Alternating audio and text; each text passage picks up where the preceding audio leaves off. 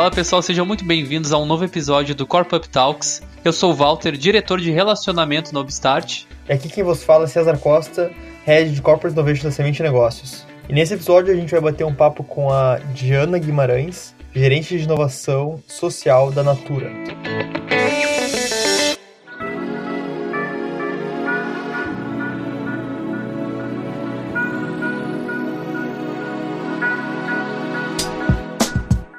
Então, Diana, obrigado pela sua disponibilidade de tempo, participar de, desse episódio do Corp Up Talks. E como de praxe, a primeira pergunta que a gente faz para os nossos convidados é ele se apresentar, falar um pouquinho da, da sua carreira profissional e a sua atuação hoje. Então fica super à vontade. Legal, eu sou a Diana, eu trabalho há 13 anos na Natura, então minha primeira experiência grande profissional foi aqui, eu entrei como trainee e atualmente eu estou numa área que é de inovação social, em que a gente é, tem uma proposta de melhorar a qualidade de vida das nossas 1 milhão e 200 mil consultoras no Brasil. E é isso. Nossa, Diana, já foi bem impactante já. Ah! é verdade. Quer que eu conte mais alguma coisa da história ou não? Eu acho que é super legal, principalmente, assim, contar um pouquinho do, do que, que é o, o movimento Natura, assim, em, em, poucas palavras, e por que que o laboratório surgiu nesse processo, assim, né, recentemente. O Movimento Natura é uma área que foi criada há 15 anos atrás e desde a criação, né, desde que o Guilherme Leal, que é um dos fundadores da Natura, é, teve a ideia de criar, ela tinha duas coisas principais na essência, né? Uma era olhar para a nossa rede de consultoras, é, entender que elas são é, uma agente de transformação social, elas têm essa, elas geram esse impacto social nas comunidades onde elas atuam. É, e depois de alguns anos também a gente entendeu que tem, é, antes dela ser uma agente de transformação social, ela precisa ter a sua vida transformada muitas das vezes, né? Então a gente precisa descobrir e fazer iniciativas que sejam com as consultoras e para as consultoras. E aí, no movimento dos últimos dois anos, a gente, é, avaliando todos os projetos que existiam nessa área, é, a gente viu que perdeu um pouco dessa visão do Guilherme de que essa área deveria estar no business mesmo, dentro do core é, da Natura, né, dentro do modelo comercial é, de venda direta. Então, a gente estava com projetos que eram mais assistencialistas ou projetos que é, iam muito mais no, no lado de responsabilidade social. É, a gente viu que é, uma baita oportunidade seria migrar de volta para aquilo que sempre foi a essência dessa área, é, que é ter projetos de impacto social, mas que fossem ligados ao modelo de negócio para que tivesse possibilidade de escala e tivessem dentro da máquina mesmo, né, dentro do dia a dia do negócio. E a gente também queria fazer isso de uma forma diferente, que a gente pudesse de fato trazer inovação para os nossos processos e para os nossos projetos. Então, foi a partir desse desejo, de, desse diagnóstico que a gente fez, que a gente não queria mais ter uma atuação passiva, nem ter uma atuação é, só de investimento social ligado a uma, uma parte mais assistencialista, que a gente decide criar, então, um laboratório de inovação social para trazer esse aspecto de proatividade, enfim, e toda essa mudança cultural na nossa equipe. Seria interessante a gente entender também quais são os objetivos do laboratório qual que é a essência dele, o que, que ele entende por resolver.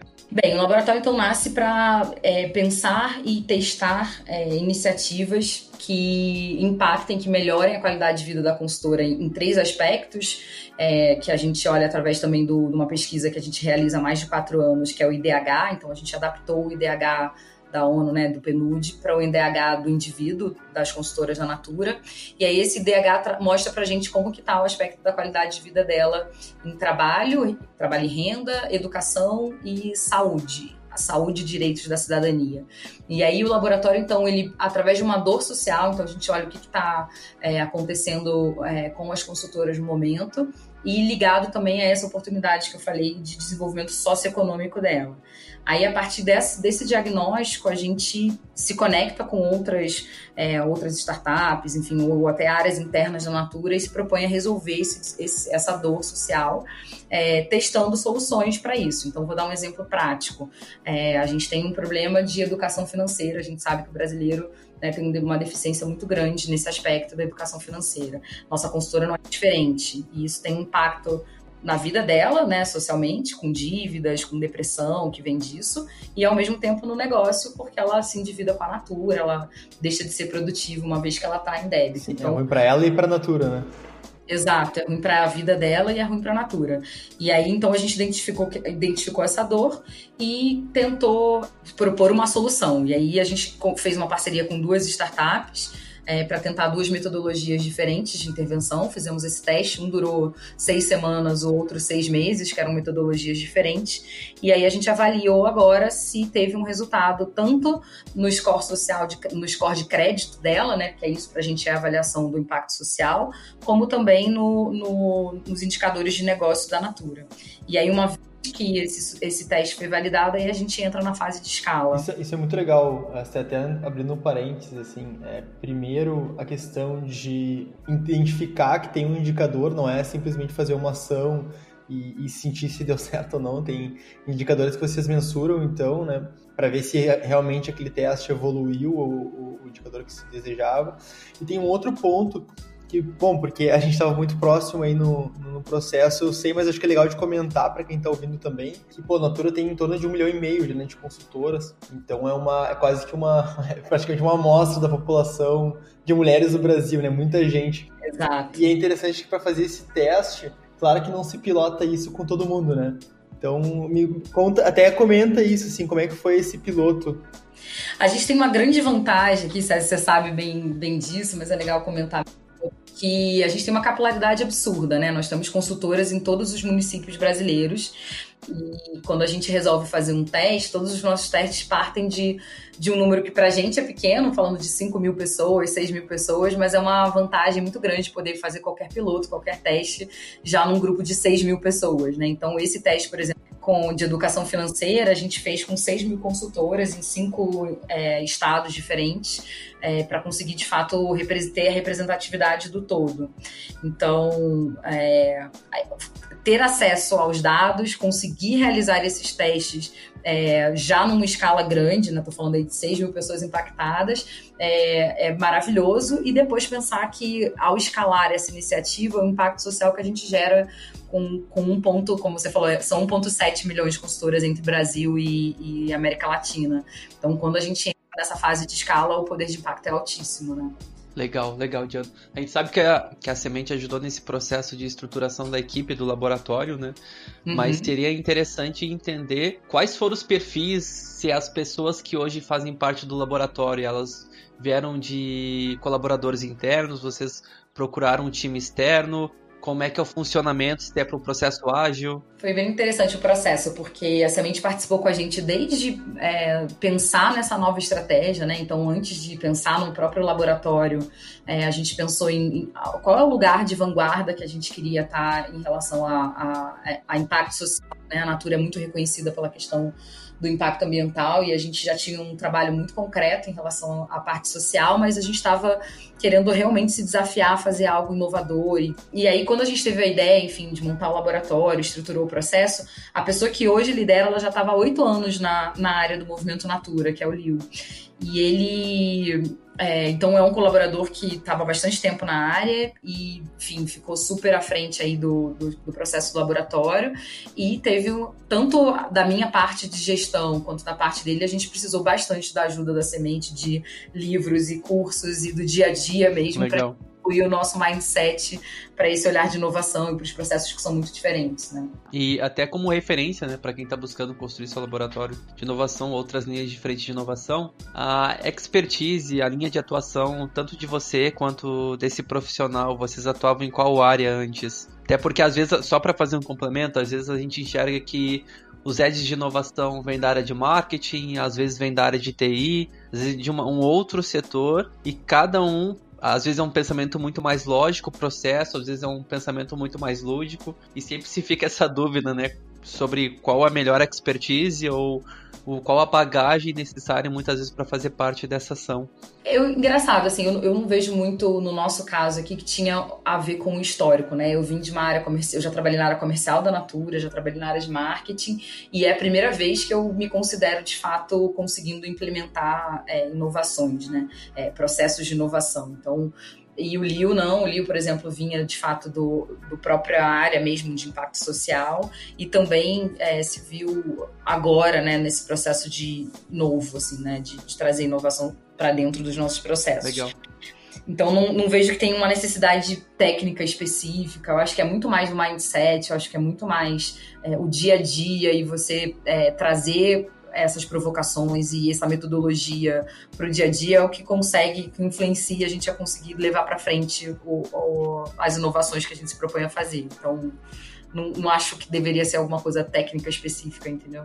O, mais o feeling de querer colaborar. O comportamental, questões comportamentais, até, né? De... É o comportamental, obrigada, é, era essa palavra que eu tentando achar. Tem muito mais a ver com comportamental. Pô, legal. Uh, e aí, até descendo um pouco para os testes e como vocês operacionalizaram isso, vocês rodaram vários testes nessas, uh, nessas três uh, verticais que vocês focaram a educação financeira, por exemplo. E como é que vocês formaram assim, os squads para desenvolver os testes? Como é que isso funcionou, tanto a formação quanto de fato o dia a dia do pessoal? Assim? Uhum. Esse processo foi bem interessante também, César, porque a gente não tinha uma squad oficial, né? Não era que a gente montou um time exclusivo só focado nos testes que a gente estava aqui dentro do movimento, mas a gente montou sim times de trabalho multidisciplinares é, que não eram trabalho voluntário, ou seja, estava dentro do horário de trabalho dessas pessoas é, e a gente comprometia muito através do, do propósito da entrega final. E a gente entendeu que times grandes não dá certo, então isso foi um teste. A gente estava trabalhando com mais ou menos sete, oito pessoas, porque né, tinham muitas áreas que queriam de alguma maneira atuar junto com a gente no, Imagina para fazer a agenda delas todas, né? Nossa, cara, agenda, interesses individuais e muito difícil, assim. E a gente viu que o ideal mesmo é o que falam times de quatro, no máximo cinco pessoas. É, então isso deu super certo. A gente também fez essa pequena adaptação, que não foi assim que a gente começou a trabalhar. E uma segunda coisa que a gente adaptou também é porque a gente não escala as iniciativas. Uma vez que está validado pelo Lab, a gente passa para uma outra área da Natura que está dentro do, né, do dia a dia e do negócio escalar. Então, vou dar esse exemplo de novo da educação financeira. É, uma vez validado, a área de educação comercial da Natura pode escalar isso porque ela tem já todos os processos voltados para essa escala. Legal. Então, o que, que a gente Agora, quando a gente chega à conclusão de qual é o teste que a gente vai fazer e qual é a solução que a gente vai testar, a gente chama a pessoa do time daquela área que provavelmente será a área que, quando o teste for validado, se for validado, ela vai escalar, porque aí facilita e a gente vai só até a etapa de garantir que vai ser implementado, mas a gente não, não não precisa se preocupar mais de escalar isso aqui dentro, até porque eu não tenho braço para isso, não tenho expertise para isso. E ao mesmo tempo, a pessoa participando desde o começo do time, ela está muito engajada, ela vai conseguir implementar isso é, com uma velocidade, enfim, e já respeitando os processos da possível escala com mais velocidade, com mais agilidade também. Nossa, sensacional. Porque gera empatia, né? o setor está gerando empatia desde o início das validações com um profissional ali.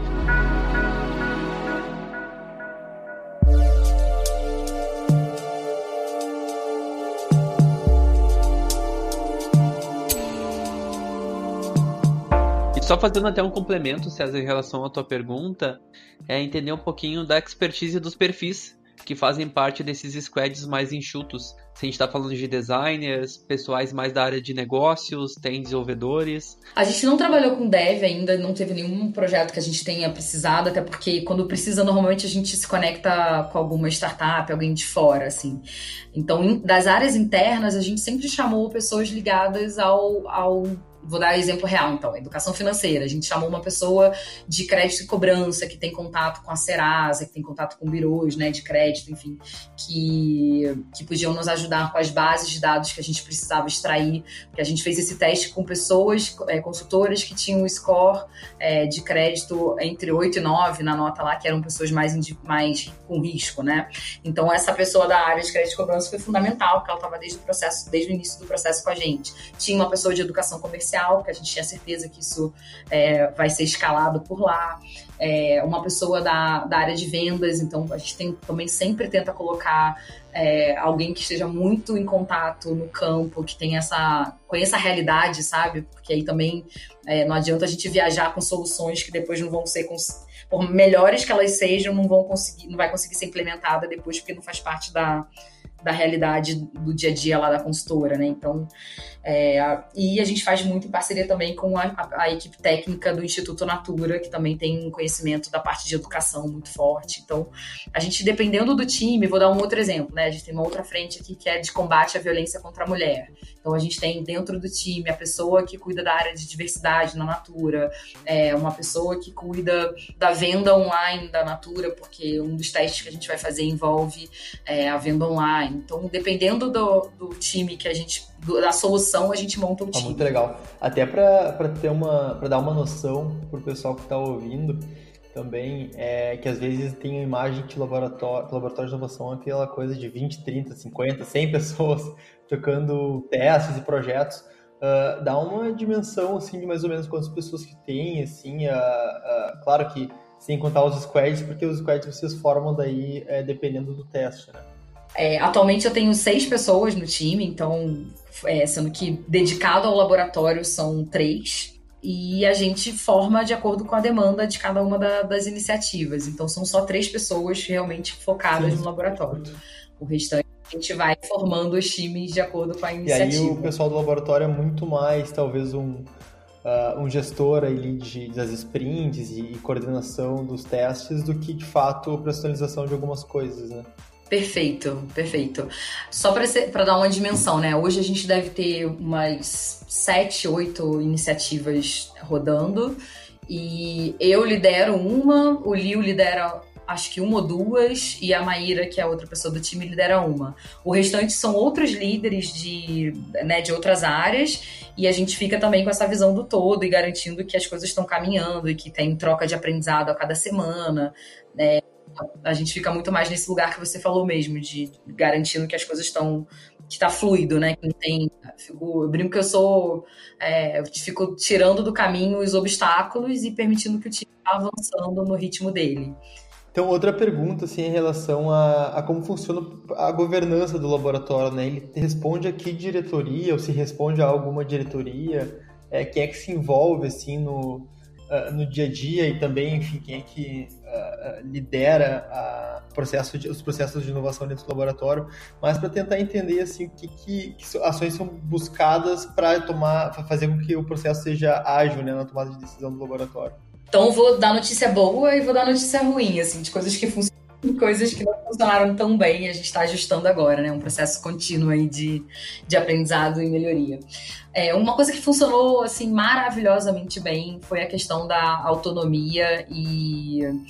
É, a gente ganhou, ganhou logo no começo, assim que a gente aprovou com o nosso vice-presidente a, a estrutura do lab, como tudo funcionaria, a gente aprovou com ele que a gente ia pedir mais desculpas do que permissão, né? E, e alguns processos a gente conseguiu quebrar assim, a burocracia para a gente não ter que passar por essas burocracias. Isso é muito simbólico, porque, né, tá, estamos falando de uma empresa gigante, a Natura é muito grande, tem muitos processos, muitos comitês, toda decisão aqui é muito compartilhada, então isso fazia com que todas as iniciativas que a gente tinha dentro do movimento Natura, a grande maioria morriam por não conseguir, de fato, passar por todos os comitês e conseguir levar para frente a ideia. Então isso funcionou muito bem, a gente ganhou muita agilidade, a gente conseguiu gastar pouco dinheiro, errar bastante e estar tá dentro de casa e acertar. Então essa parte fluiu super bem.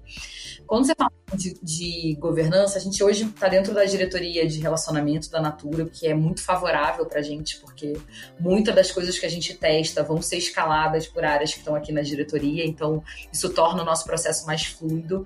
É, a gente tem também muita autonomia, a nossa, a nossa diretora Penélope super confia no nosso trabalho, endossa tudo, então fica muito fácil de, de tocar o dia a dia.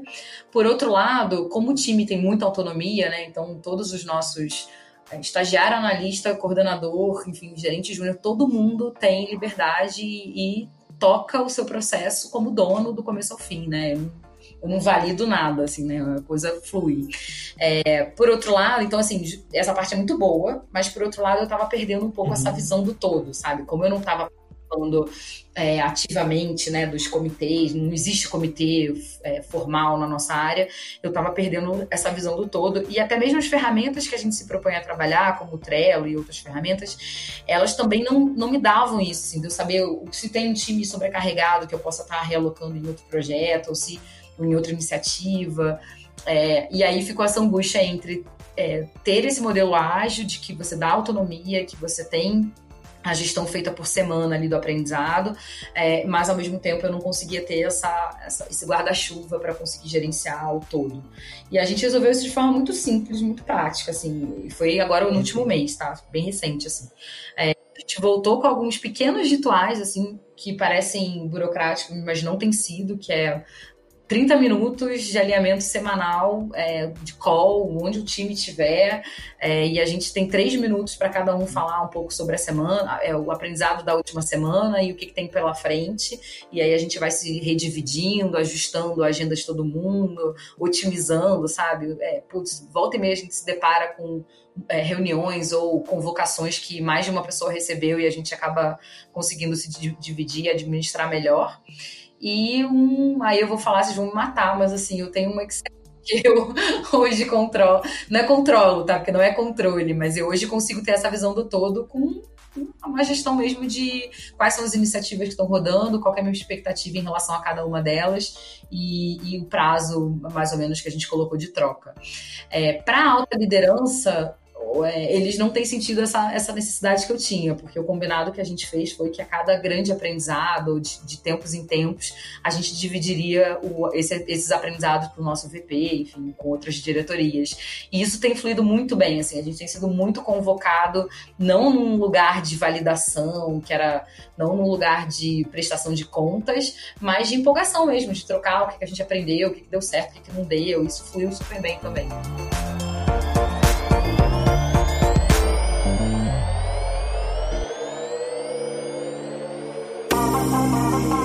Até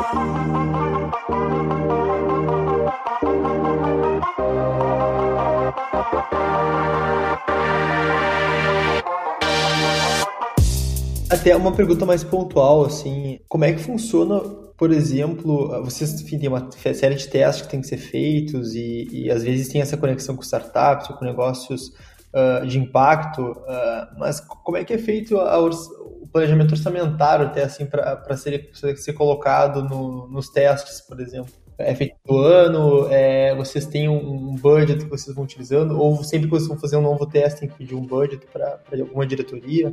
Não, a gente aprovou um orçamento ano e a gente, aí dentro desse orçamento, a gente tem autonomia, né, de, de tocar, é, mas para cada teste a gente também colocou um teto, mas aí é um teto nosso, a gente estabeleceu que é o que a gente acha que a gente deveria seguir. E aí vou te dizer bem uma verdade, assim, eu ano passado falei, nossa, não vai dar, a gente tem que fazer muita coisa, a gente está se propondo a, a fazer muito teste, não vai dar o orçamento. E eu até brinquei ontem com o Márcio da Semente, falei, não só deu, como a gente conseguiu colocar muita coisa de pé, porque é, esse mindset de verdade, de você testar pequeno, de você é, aprender, e aquilo ali tá dentro de um, de, um, de um controle orçamentário, porque você não gastou muito dinheiro, então você não, não fica naquela pendência de ter que fazer o negócio dar certo de qualquer custo, mesmo sacrificando o dado, né? Sacrificando alguma coisa. Isso é muito libertador, entendeu? Então a gente conseguiu fazer muito teste, rodar tudo que a gente queria, pesquisa, tudo que a gente quis a gente conseguiu fazer e não faltou dinheiro, assim, não faltou mesmo. Assim. Uma colaboração, Diana, até para entender, né? Uma coisa é rodar um teste não minimalista, mas mínimo ali, MVP, fazer acontecer com uma base menor, deu certo, aí transfere o centro de custo para aquela área específica para ela investir mais naquela iniciativa, né?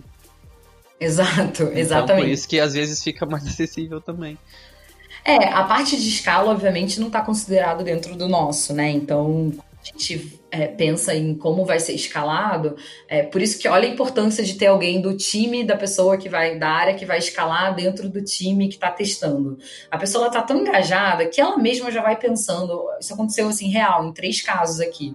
Eu não tive que me preocupar em brifar para a área que vai receber o que foi validado, para ela colocar no orçamento do ano que vem, que vai precisar escalar isso. Isso aconteceu de um super natural, assim, a, a pessoa do projeto, da área que estava participando do nosso teste, que viu quanto que o negócio estava dando certo, que estava acompanhando os resultados é, e que sabia que isso ia ser maravilhoso depois de levar para todas as consultoras do Brasil, já garantiu que no orçamento do ano que vem essa iniciativa está contemplada lá para ter a escala que a gente espera.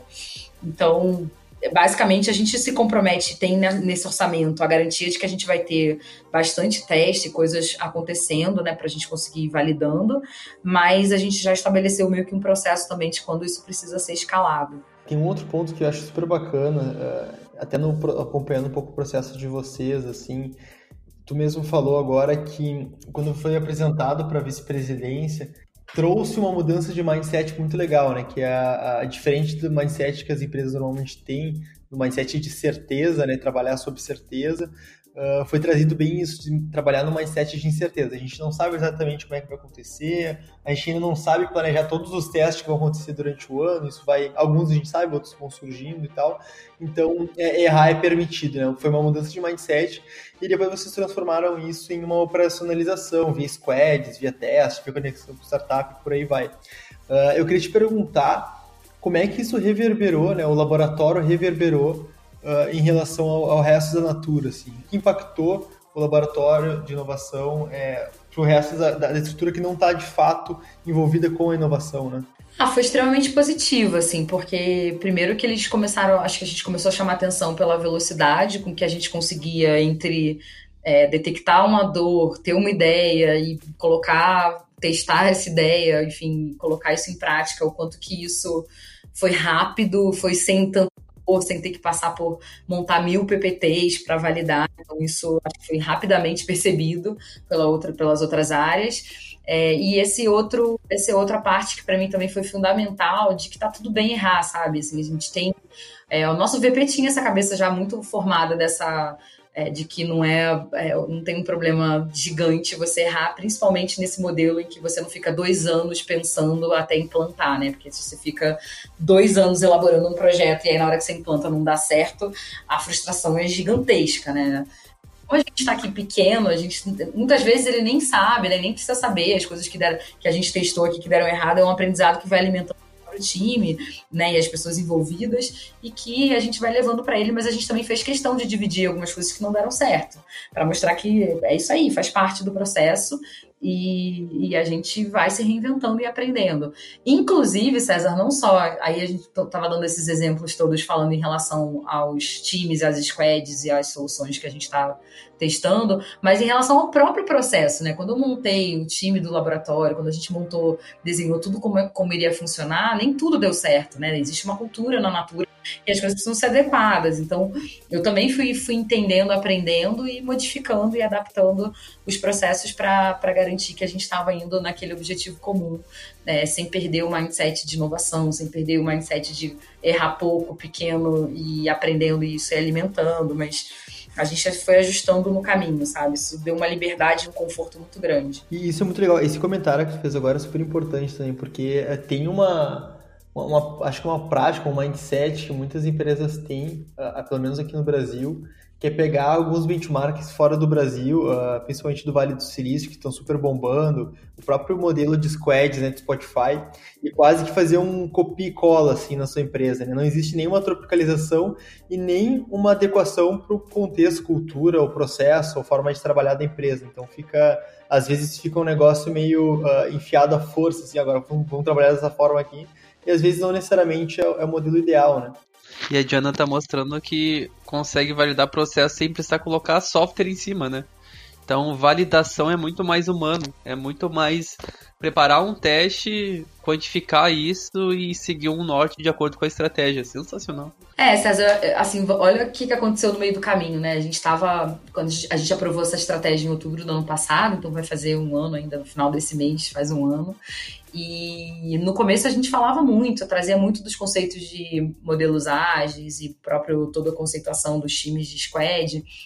E aí, no meio do caminho, a gente começou a observar que isso virou muito moda, né? As pessoas estão falando muito do, dos modelos ágeis e, e isso começou até a atrapalhar um pouco, porque aí, como a pessoa vem lá da literatura e, e vinha aplicar para a gente, a gente não estava seguindo exatamente a literatura do que dizia como exatamente funciona lá no, na, no Vale do Silício. A gente adaptou para aquilo que funciona aqui dentro, mas obviamente seguindo aquilo que era essencial da metodologia. E aí, a gente até no meio do caminho a gente falou, cara, vamos chamar de time, não vamos chamar de squad, para não confundir a cabeça das pessoas de tão é, radical Sim. que podia ser o conceito, né, que a gente não estava seguindo exatamente by the book. Então, é, o principal, aí na minha opinião, muito minha opinião mesmo, é, foi a questão de ter times com autonomia, a questão de você errar pequeno, ou seja, fazer sempre testes e é, partir dessa, dessa dor real, né, para se propor a resolver. Eu digo até assim, falo isso muito, acho que pouquinho talvez só uma das coisas que a gente fez, a gente deve ter feito umas 15 iniciativas, de 15 a 20 é, nesse ano, que a gente foi disruptivo de fato, porque eu também acho que tem uma confusão muito grande que inovação necessariamente tem que ser algo disruptivo. O que a gente fez foi melhorar, ou seja, inovar dentro de, de soluções que estavam já à disposição, é, mas que não estavam à disposição de resolver aquela dor específica. Isso também foi bem um aprendizado bem bacana para a gente, assim é, o que a gente fez foi validar soluções escaláveis. É, uma delas disruptiva, as outras não. As outras a gente conseguiu resolver a dor e escalar e, e ter a solução do problema, mas não necessariamente trazendo uma coisa muito fora da caixa. Muito, muito...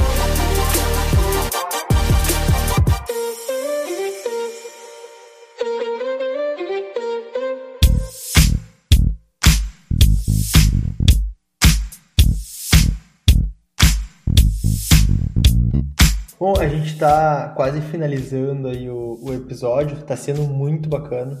Estou adorando ouvir tu falar das experiências que tu tiveste na, na, na Natura.